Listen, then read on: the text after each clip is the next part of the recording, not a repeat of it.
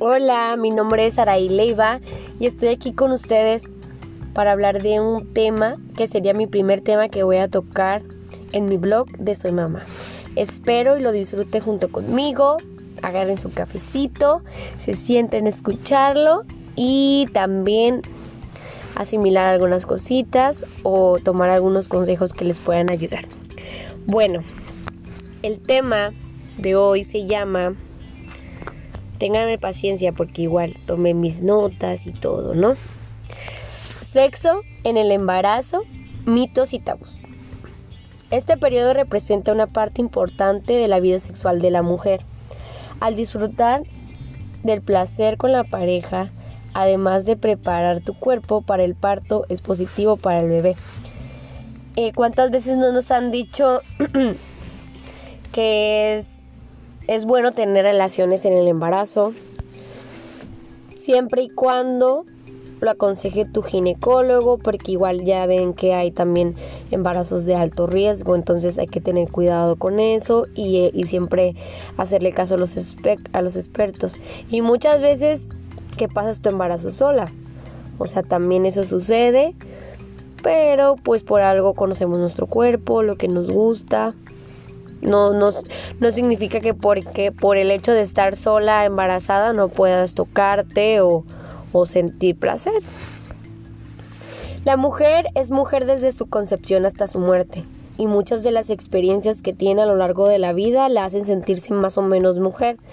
¿Cuándo te has sentido más mujer y cuándo te has sentido menos mujer?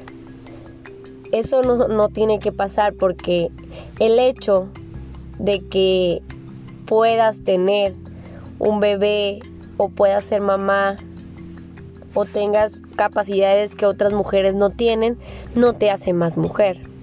Y el hecho de no poder tener un bebé o decidir no tener un bebé no te hace menos mujer.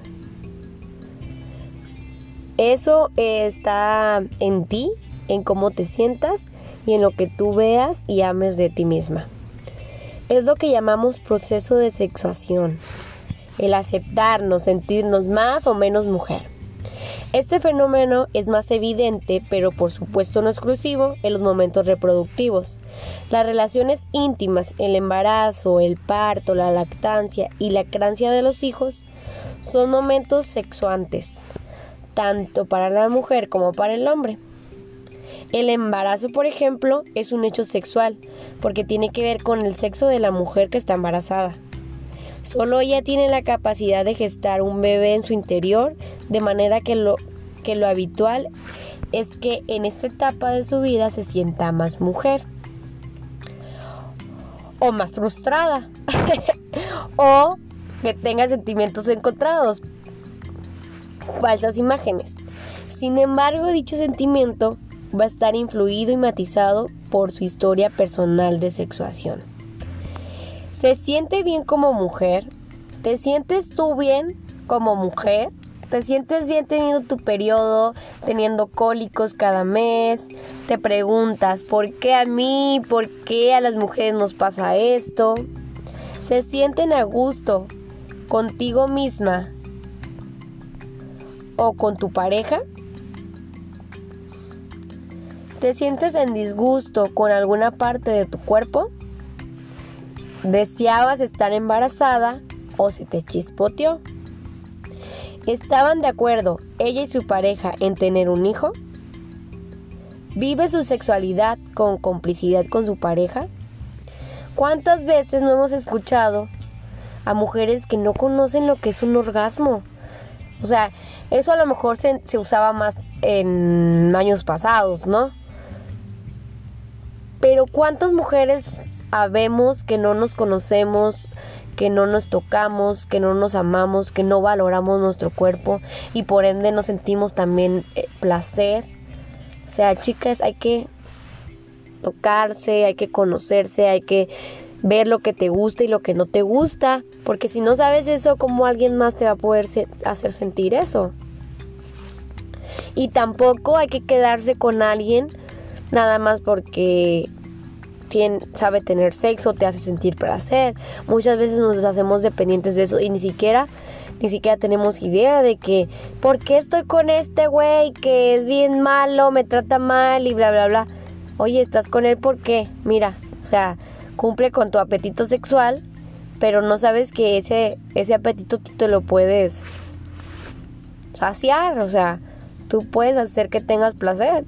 Nadie más que tú misma te conoces y sientes y, y vas a poder vivir eso.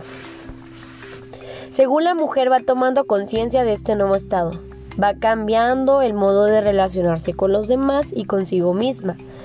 Todos los cambios que pasamos en el embarazo, tú me vas a entender más que nadie. Y las que no y lo estén escuchando, pasas muchos cambios en el embarazo. Te cambia la forma de pensar. O sea, piensas que todo mundo te odia o todo mundo te ama, dependiendo, porque igual no todo, no a todas nos va igual. Hueles lo que no debes oler, lo que no te incumbe. Tenemos los sentimientos a flor de piel. Eh, pues apetito, algunas se les quita el apetito, algunas otras les da más apetito. Es una revolución dentro de tu organismo, dentro de ti.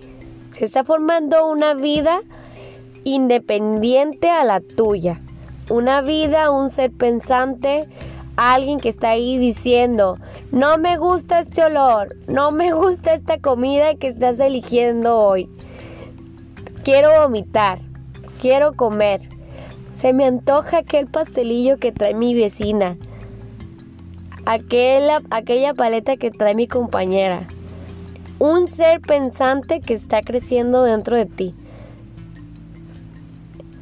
También es importante la idea que la mujer ha construido en su cerebro sobre la gestación. Que igual es importante porque nos ha ayudado Imagínate, todo ese proceso que vivimos y los cambios hormonales y nuestros cambios en el cuerpo y todo, imagínate, o sea, sería, por eso existe la depresión postparto, pero imagínate en el embarazo está toda deprimida, sin querer comer, no, o sea, también es importante y ha influenciado la idea de decir, ay, tengo mi bebito adentro, qué bonito, el embarazo es lo mejor que puede existir. Cuando no lo es, no es lo mejor, en mi persona es lo peor que puede existir. Es hermoso sentir cómo tu hijo vive y cómo tu hijo patea dentro de ti, cómo tu hijo está feliz. Pero los síntomas, los efectos secundarios, por eso te dicen, ay, felicidades, ya te aliviaste, porque literalmente te alivias. O sea, sale tu hijo y se te quita el diabetes, la presión, lo, la enfermedad que te dio en el embarazo, se te quita el, el olfato intenso, se te quita los vómitos, los mareos, el cansancio. Claro, y te vuelve ya cuando empiezas a amamantar y empiezas a, a cuidar a tu bebé.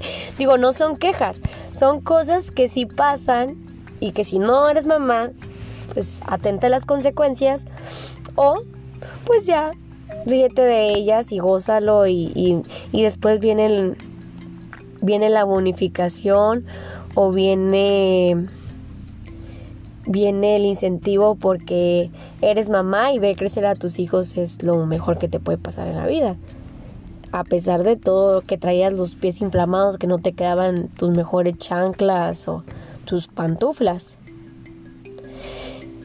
Según la va, tomando la mujer conciencia de este nuevo estado. Va cambiando el modo de relacionarse con los demás, eso ya lo mencionamos. Estamos bombardeadas por imágenes de mujeres embarazadas, idealizadas, radiantes. Mentira. O sea, si vas al estudio y te tomas tu foto bonita y sales de ahí, mira, sales caminando como pingüino. De que no. Eso no existe. El embarazo es un proceso y es un proceso difícil para la mujer y cansado. No es cualquier cosa, o sea, no estamos en un cuento de princesas. Que se acarician una barriga redonda y perfecta. Esta imagen está lejos de lo que una mujer embarazada normal y corriente ve cuando se mira al espejo. ¿Cómo te sientes embarazada? Yo, por ejemplo, me sentía fatal anímicamente y, en salud. Hasta en una ocasión me dio colesterol, creo. Pero físicamente la verdad sí me gustaba. Sí me gustaba mi barriga. Y decía, ay, tengo raro el trasero, tengo raro el trasero, los pechos ni se digan. Pero me gusta mi panza. Me gusta cómo se me ve esta blusa. Que igual. Hay muchas personas que que dicen, me veo horrible, o sea, me engordé demasiado, me inflamé, o sea, ya es en el, en el ojo de cada quien y cómo te sientas.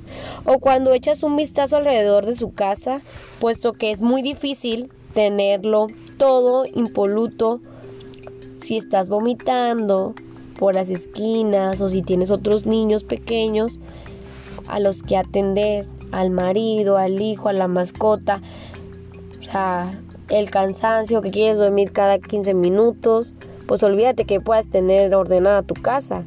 Igual hay muchas mujeres muy capaces y que quiero tips sobre eso porque yo no sé cómo pueden tener su casa tan limpia. Incluso yo tengo una amiga que su casa huele así a flores, limpio por doquier y yo digo, yo quiero ser como tú.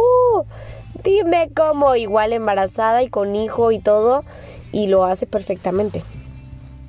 Es importante la idea que la mujer ha construido en su cerebro sobre la gestación. Claro que es importante porque nos ayuda el hecho de pasar todo este proceso horrible. Eh, horrible porque es cansado, porque es agotador, porque es difícil y vale la pena vivirlo por lo que viene más adelante, por la vida que estás creando. Es importante el pensamiento que nos creamos para poder sobrellevar esto. ¿Cómo me voy a dedicar tiempo a mí misma o a mi pareja si tenemos la casa como la tenemos? Conocer a otras embarazadas nos pueden ayudar a tener un punto de vista más realista. Y si es cierto, hablar con otra amiga embarazada, con otra mujer, con alguien que lo ha vivido, eso te da una paz como no tienes una idea porque dices, ya sé lo que viene cuando eres mamá primeriza o quieres ser mamá, ya sé lo que voy a afrontar o estoy pasando por esto y ella también lo está pasando. O sea, no soy la única que está viviendo esta revolución en su cuerpo. Esto pasa, esto existe y esto ya está. Eso sí, a ser posible, juntémonos con embarazadas que disfruten de esta normalidad con paciencia y humor. Imagínate, pues yo ahorita te estoy dando la queja de mi vida, ¿no? Y lo que yo pasé. Pero ahorita yo lo veo como humor. Y en ese momento también igual lo miraba con humor. O sea, decía, mira, como camino. O sea, me duele mi asiática, pero vale la pena. Ya viene este bebé, viene grande, fuerte y gordito. Perspectivas distintas. En la pareja es posible vivir el embarazo como un regalo que mujer y hombre reciben juntos, como una sorpresa o viceversa, como una carga, como un secreto. Es dependiendo como tú estés viviendo el proceso del embarazo con tu pareja, digo, estar en secreto para que los demás no sepan, o sea, todo eso sí influye en, cómo vives tu embarazo. Yo he tenido dos bastantes distintos, dos embarazos distintos en circunstancias diferentes y por ende fueron uh, súper diferentes ambos embarazos. O sea, te pasa una cosa, lo vives de una manera, te pasa otra, lo vives de otra manera. En la pareja es posible vivir el embarazo como un regalo, mujer y hombre, si lo reciben juntos, ¿verdad?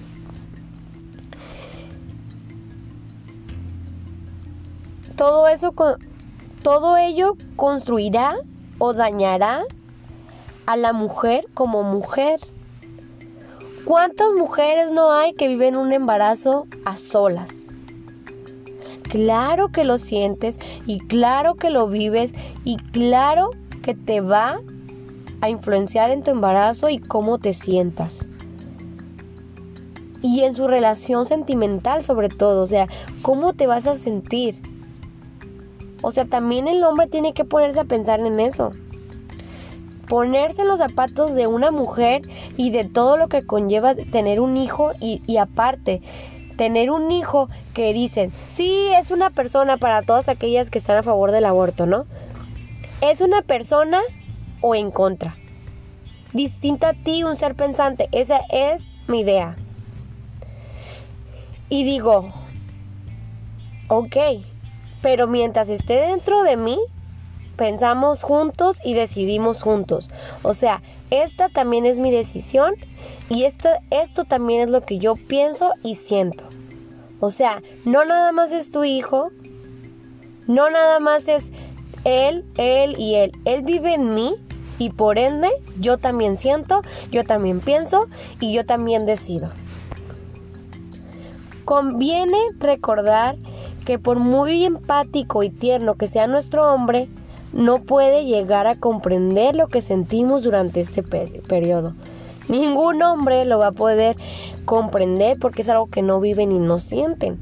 Que igual, muchísimos hombres son bien tiernos y son pacientes y están ahí valorando y sobre todo cuidando y respetando a la mujer y su proceso. Algunos incluso se muestran impacientes cuando su mujer dedica horas a leer libros sobre la maternidad o cuando le pide que la acompañes a secciones de preparación al parto. Esto también es parte de nuestra diferencia sexual y lo que vivimos, lo que pensamos y lo que somos. Para la mujer, el parto es un momento crucial y según se acerca su predisposición a enfocar la atención en él es cada vez mayor, sobre todo con el primero, cuando no sabes lo que viene. Te dijeron, vas a sentir esto, esas son las contracciones, ese es el dolor, eso es lo que tienes que hacer. Pero siempre la incertidumbre y el miedo y todo ahí está eh, acumulado y siente una necesidad imperiosa de estar bien preparada. Por eso lees libros, por eso buscas, por eso pides consejos. Tú déjate llevar, déjate llevar en el embarazo y las sorpresas que te va a dar, porque es, te lo juro, es algo impresionante el cambio que va a existir en ti. En cambio, para el hombre el parto no es un momento personalmente tran, transcendental Hablo del parto como hecho puntual, no de la paternidad, que sí lo es. O sea, el parto lo vives tú, el embarazo lo vives tú como mujer, a solas con tu bebé. Es, como te digo, eres aparte de tu esposo, eres un... Tienes sus propios sentimientos, entonces es imposible que él pueda sentir lo que tú sientes. Pero ya, una vez que nace el bebé y todo lo que al hombre se le activa, eso también es la paternidad y hay que dejarlos también vivirla. Y claro que también tienen sus sentimientos y tienen sus conexiones con el bebé y mucho más y ellos normalmente tratan de conectar, de ayudar, de empatizar, pues con mucha más razón. Para la mujer, el parto es un momento crucial y su predisposición a enfocar la atención en él es cada vez mayor. Para ellos, el momento en el que su mujer da luz puede ser una experiencia de gran dificultad si lo viven, como una circunstancia que pone en peligro la vida de su mujer y la de su bebé, en la que ellos no pueden hacer nada para protegerlos. Y la protección de los suyos está inscrita a fuego en los hombres. O sea, los hombres son protectores. Los hombres quieren tener todo bajo control y eso es por naturaleza. Así que es importante que estos sentimientos se hablen durante el embarazo. O sea, también hablar en pareja y vivirlo en pareja es bonito. Que el hombre acepte la necesidad de la mujer de leer, hablar sobre el parto, que la mujer pueda aceptar que su pareja le diga que prefiere no ir a todas las sesiones de preparación. Empatizar con el otro y decir, esto me gusta, esto no me gusta, la verdad este tema yo zafo Eso también va a ayudar muchísimo. El diseño original sexuado de nuestra especie contempla más bien que quien acompaña a la mujer en su proceso emocional de embarazo y parto sea otra mujer. Yo la verdad, digo, en alguna ocasión tuve que, de mi segundo hijo, vivir un embarazo distinto. Y yo tengo un amigo que lo menciono. Eh, mi amigo vivió parte de mi proceso de embarazo y era de que ráscame los pies, sóbame los pies, hazme piojito. Igual no es mujer, o sea, es un hombre, pero también lo hacen muy bien, o sea, hacen su papel de amigo, de, de empatizar contigo lo que estás sintiendo, lo hacen muy bien. O sea, no precisamente lo tienes que hacer con una mujer o con otra embarazada.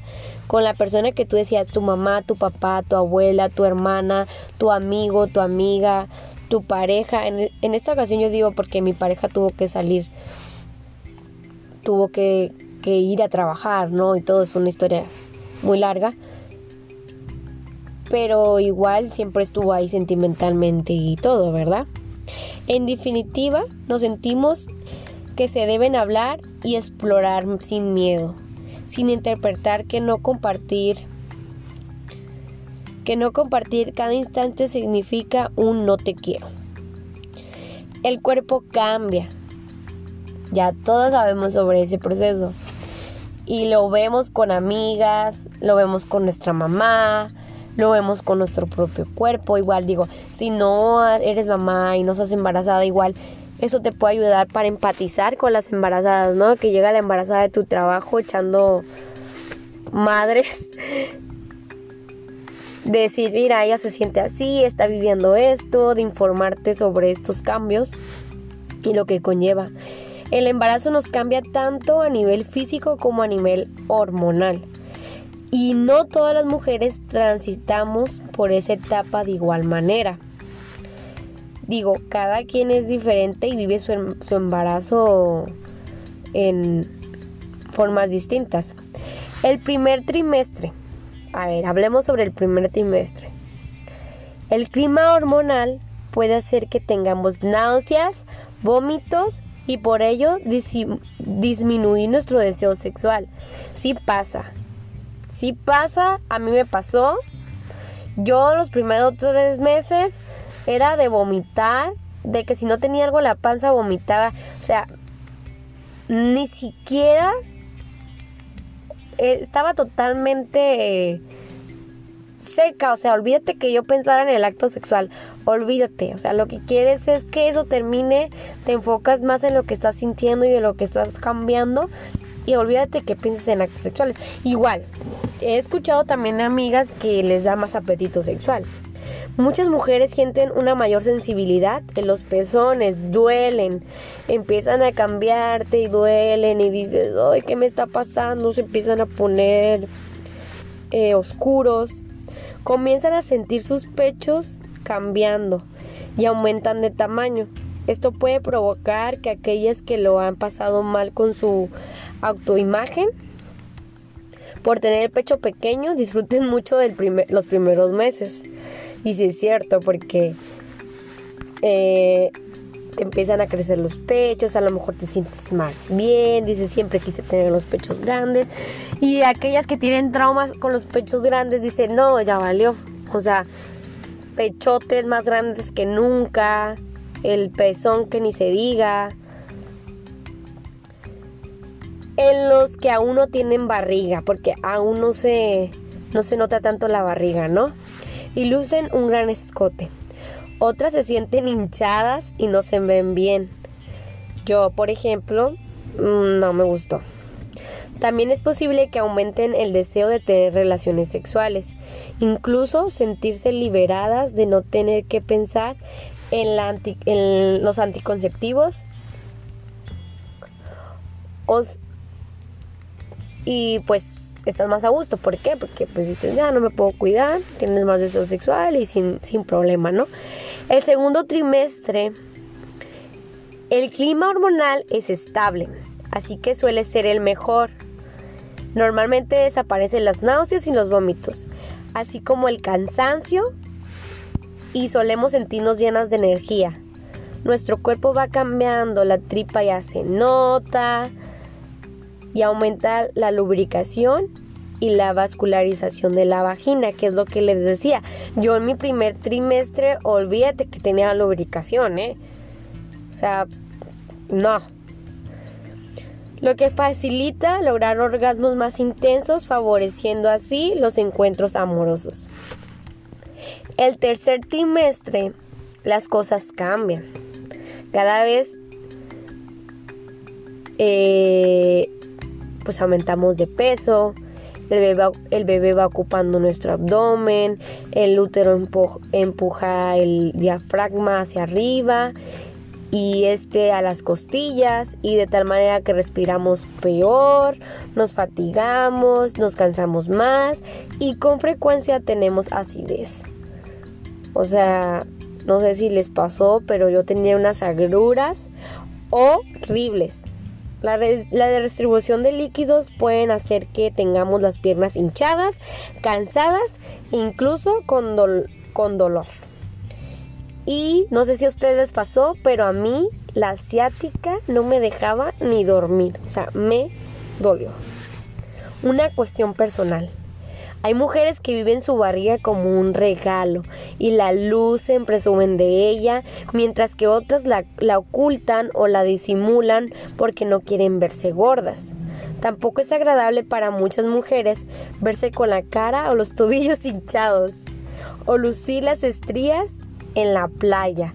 Sí, cierto, o sea, cada piel es distinta, unas son más blanquitas que otras, se les nota em, las estrías, o sea, cada, cada quien vive su barriga o la luce como quiere. Lógicamente, según sea nuestra vivencia, nos sentiremos más a gusto con nuestro cuerpo. Tendremos más o menos ganas de salir a la calle o de tener encuentros amorosos con nuestra pareja.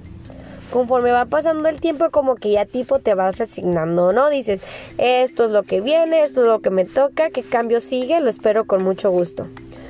Puede reparecer que en este tercer trimestre el miedo a dañar al bebé, normalmente por falta de conocimientos de la anatomía de la mujer, nos afecte porque igual decimos, no, ya tengo la barriga más grande, ¿cómo voy a tener relaciones sexuales? Lo voy a aplastar, pero igual eso no importa, o sea, hay muchísima información y muchísimas posiciones en las que no, que no puedes afectar a tu bebé, o sea, no es un riesgo.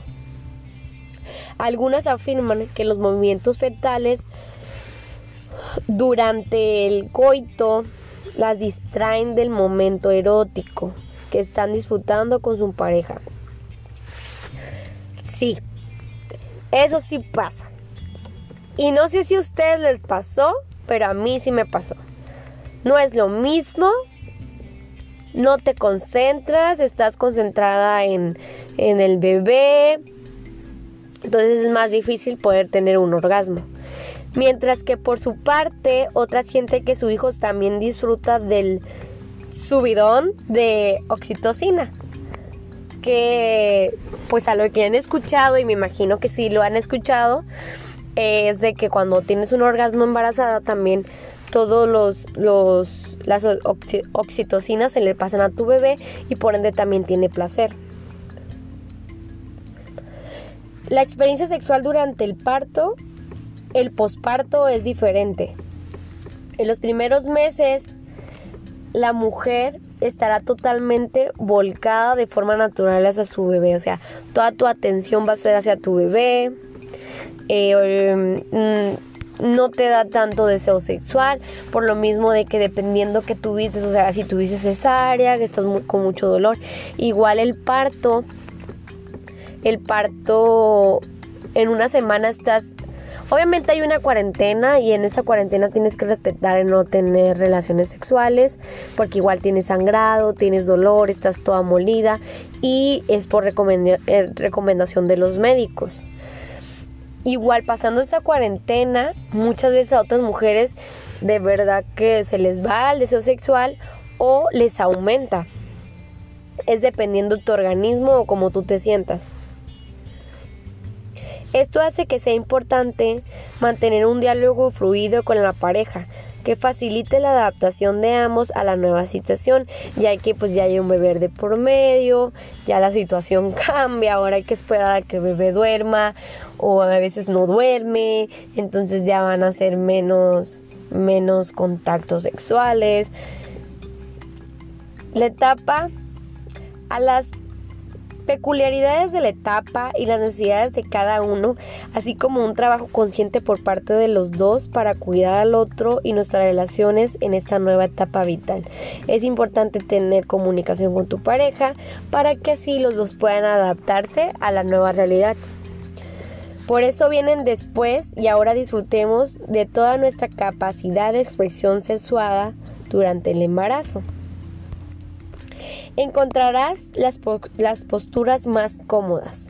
Recuerda que cada embarazada tiene una vivencia sexual distinta. No a todas nos gusta o nos da el mismo placer.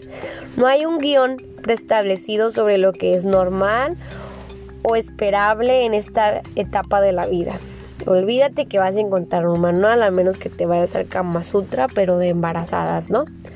Si sientes que has perdido el deseo, puede ayudarte el concertar citas con tu pareja, como cuando eras, mm, eran novios, iban empezando y agarraditos de la mano, tenían unas citas bonitas y todo el proceso de novios, ¿no? Muchas mujeres es, es muy excitante el hecho de anticipar y preparar un encuentro sexual. La comodidad es esencial. Así que Explícale a tu pareja cuáles son tus necesidades, lo que te gusta y lo que no te gusta. Apetece a que te resulte incómodo en esos momentos.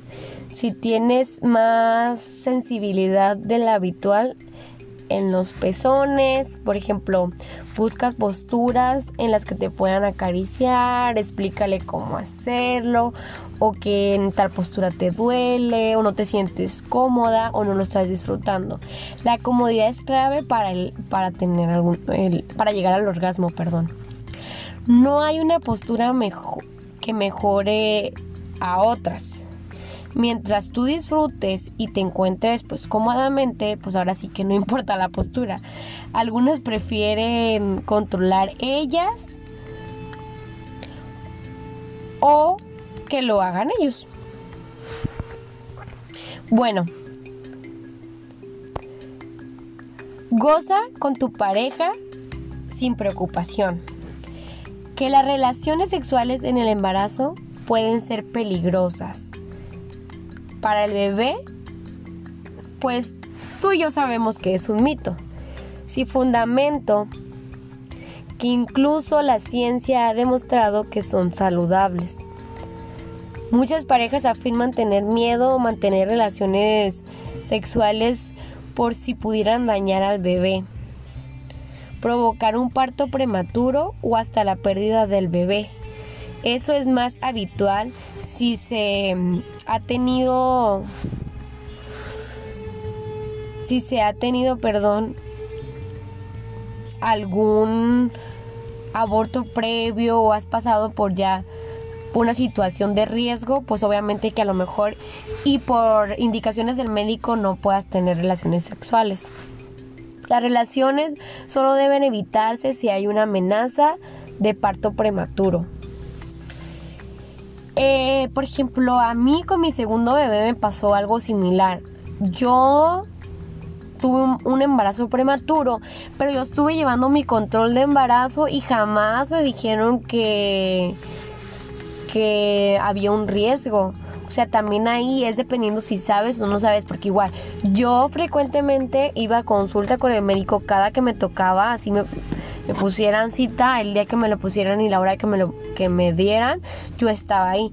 Y nunca me dijeron como que, oye, hay un riesgo de que tu bebé sea prematuro. O sea, mi bebé nació, mi segundo bebé nació eh, un mes antes. Y yo ni siquiera tenía idea. Pero igual esto depende también de lo que pases, porque puede que, pases por una infección vaginal o algo que te pueda adelantar el parto. El orgasmo genera la hormona que dirige al parto, oxitocina, pero en una cantidad que no puede eh, una cantidad que no puede ser desencadenarlo, o sea, no te lo puede adelantar. La oxitocina no, no te ayuda, pero no te va a producir un, un em, adelanto de parto, ¿no?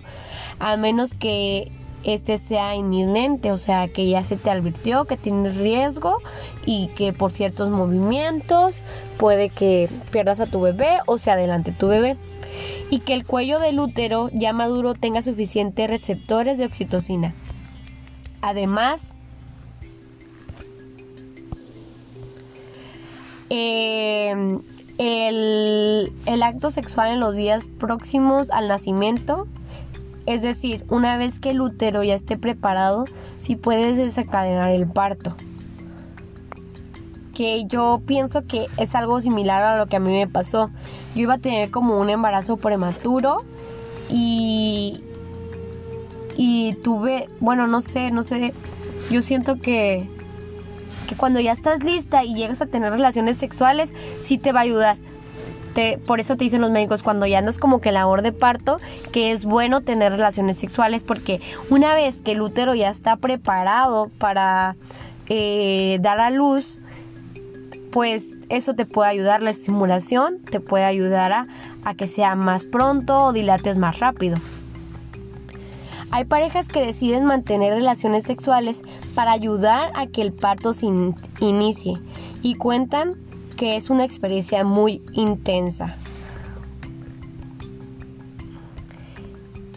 Cuéntame tú cómo has vivido tu embarazo, si te dio apetito sexual o no te dio apetito sexual, cómo viviste tu embarazo, te gustó vivirlo o no te gustó, porque igual es un tema tabú que muchas mujeres no, no hablamos por el hecho de que no nos juzguen de malas mamás o por el hecho de decir, mira esta, o sea, embarazada y todo y, le, y dice que, le, que es lo peor que le puede pasar el embarazo, ¿no? El proceso que lleva el embarazo es lo peor para mí. No sé, para ti es un proceso de mucho, mucho cansancio, muchos cambios, tanto como en el cuerpo como hormonales. Es bonito saber que nuestro bebé está bien, que está creciendo sanamente, pero es muy difícil para quien lo está viviendo. Que igual, de igual manera, por eso yo estoy a favor de que las mujeres decidan si quieren o no ser mamás porque es algo muy difícil. Imagínate, el proceso de embarazo, el cocinarlos es difícil, ahora el resto de tu vida pues va a ser mucho más difícil porque ya tú estás está dentro de ti, entonces se supone que tú controlas todo. Pero ya cuando alguien está fuera decide por sí mismo, tiene sus pensamientos y tú ya no puedes meterte ahí, es mucho más difícil poder controlar a tus hijos, poder cambiarle su forma de pensar, que igual hay que respetar lo que ellos decidan y quieran, pero en, cierta edad tienes tu responsabilidad y hay que llevarlos por el camino correcto. Entonces, estoy totalmente de acuerdo que cada quien pueda decidir si quiere o no quiere ser mamá. Decidir también, no estoy a favor del aborto yo, porque creo que la persona que está dentro de nosotros es una persona independiente a nosotros. Pero sí estoy a favor de que puedas decidir si lo quieres vivir o no lo quieres vivir. Y claro, si puedes tener la capacidad de ser mamá, porque yo, yo he pasado por momentos difíciles en mi vida y digo, ya, olvídate, o sea, no quiero ser mamá, quiero regresar el tiempo, aunque suene, aunque suene muy mala Quiero regresar el tiempo, no puedo con esta responsabilidad, ni siquiera soy capaz. Tengo, cada que tengo mi periodo, cambios de sentimientos y pensamientos distintos, no me controlo. soy un adolescente de 23 años, todas esas cosas se me vienen a la cabeza, pero después pienso, soy mamá, estoy aquí, he llevado esta relación por tantos años y mis hijos son niños felices, son niños inteligentes, son niños educados. Entonces, gracias, o sea, gracias Dios, gracias a otras mamás que me dan sus ejemplos, gracias mamá que me dio su ejemplo. Gracias a mí por llevar esto, por lograr esto y por vivir y decidir vivir esto. Entonces, yo estoy a favor de que cada quien pueda decidir si quiere o no quiere ser mamá, si se embarazó por error y dicen, ay, mijita, pues qué, ay, para eso hay condones y por qué andas ahí, que bla, bla, a ver, que te valga si lo hizo por error, porque se le rompió el condón, porque no usó condón, por lo que sea que, que, que, que existió ese embarazo, si tú quieres decidir sobre todos los cambios y responsabilidades que lleva y que puedas con ellos, tenlo, hazlo. Infórmate. ¿Por qué? Porque de verdad que vemos a tantos niños abandonados, tantos niños con tantos traumas, o sea, tú, yo, con errores de nuestros papás viviendo el día a día y son traumas que inconscientemente tenemos, miedos que inconscientemente tenemos. Entonces sí hay que estar preparados y sí es algo que tiene que vivir en pareja y si existe una separación. Seamos un equipo, seamos un equipo para nuestro hijo, para que él no tenga esos traumas que tú y yo tenemos, ¿verdad? Y vivirlo y disfrutar de la sexualidad en pareja es lo mejor, pero lo que yo te puedo recomendar y decir si lo vives sola, si estás sola, conoce tu cuerpo, conócete qué te gusta. El orgasmo, el tocarte no es algo malo. Por eso existe, o sea, olvídate de ese pensamiento, conócete, disfruta tu cuerpo, infórmate qué es lo que a ti te va a ayudar, cómo puedes masturbarte, cómo puedes mejorar tu situación sexual con tu pareja, en el embarazo. Esto fue una pequeña charla de una información que yo saqué en internet. Eh, sobre consejitos cómo podemos llevar el acto sexual en el embarazo. Igual, si no te ayuda, pues a lo mejor desperté algo en ti, alguna inquietud de poder informarte sobre otras páginas o, o, poder tú sacar tus conclusiones y conocerte más. Pero el hecho de estar embarazada no impide el que puedas tener una vida sexual activa o satisfactoria. Y si vives tu embarazo solo, eso es en pareja, si lo vives solo, no quiere decir que no puedas tocarte, sentir y también darte el gusto de poder tener un orgasmo. Igual acuérdate todo lo que tú le transmites a tu bebé cuando, cuando tienes esa sensación. Todo lo bueno que lleva eso. Acuérdate, tú a tu bebito le pasas todo. Tus tristezas, tus enojos, tu felicidad, todo lo que vive tu cuerpo tú se lo pasas a él.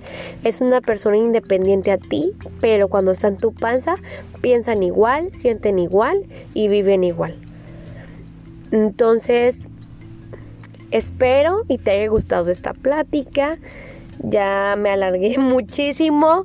Igual déjame tus consejos si no qué te gustaría hablar. Yo igual busco la información y lo hablamos y lo aprendemos juntas sobre todo porque digo, no es algo que yo sabía desde hace muchísimo tiempo o no es algo que yo te estoy inventando.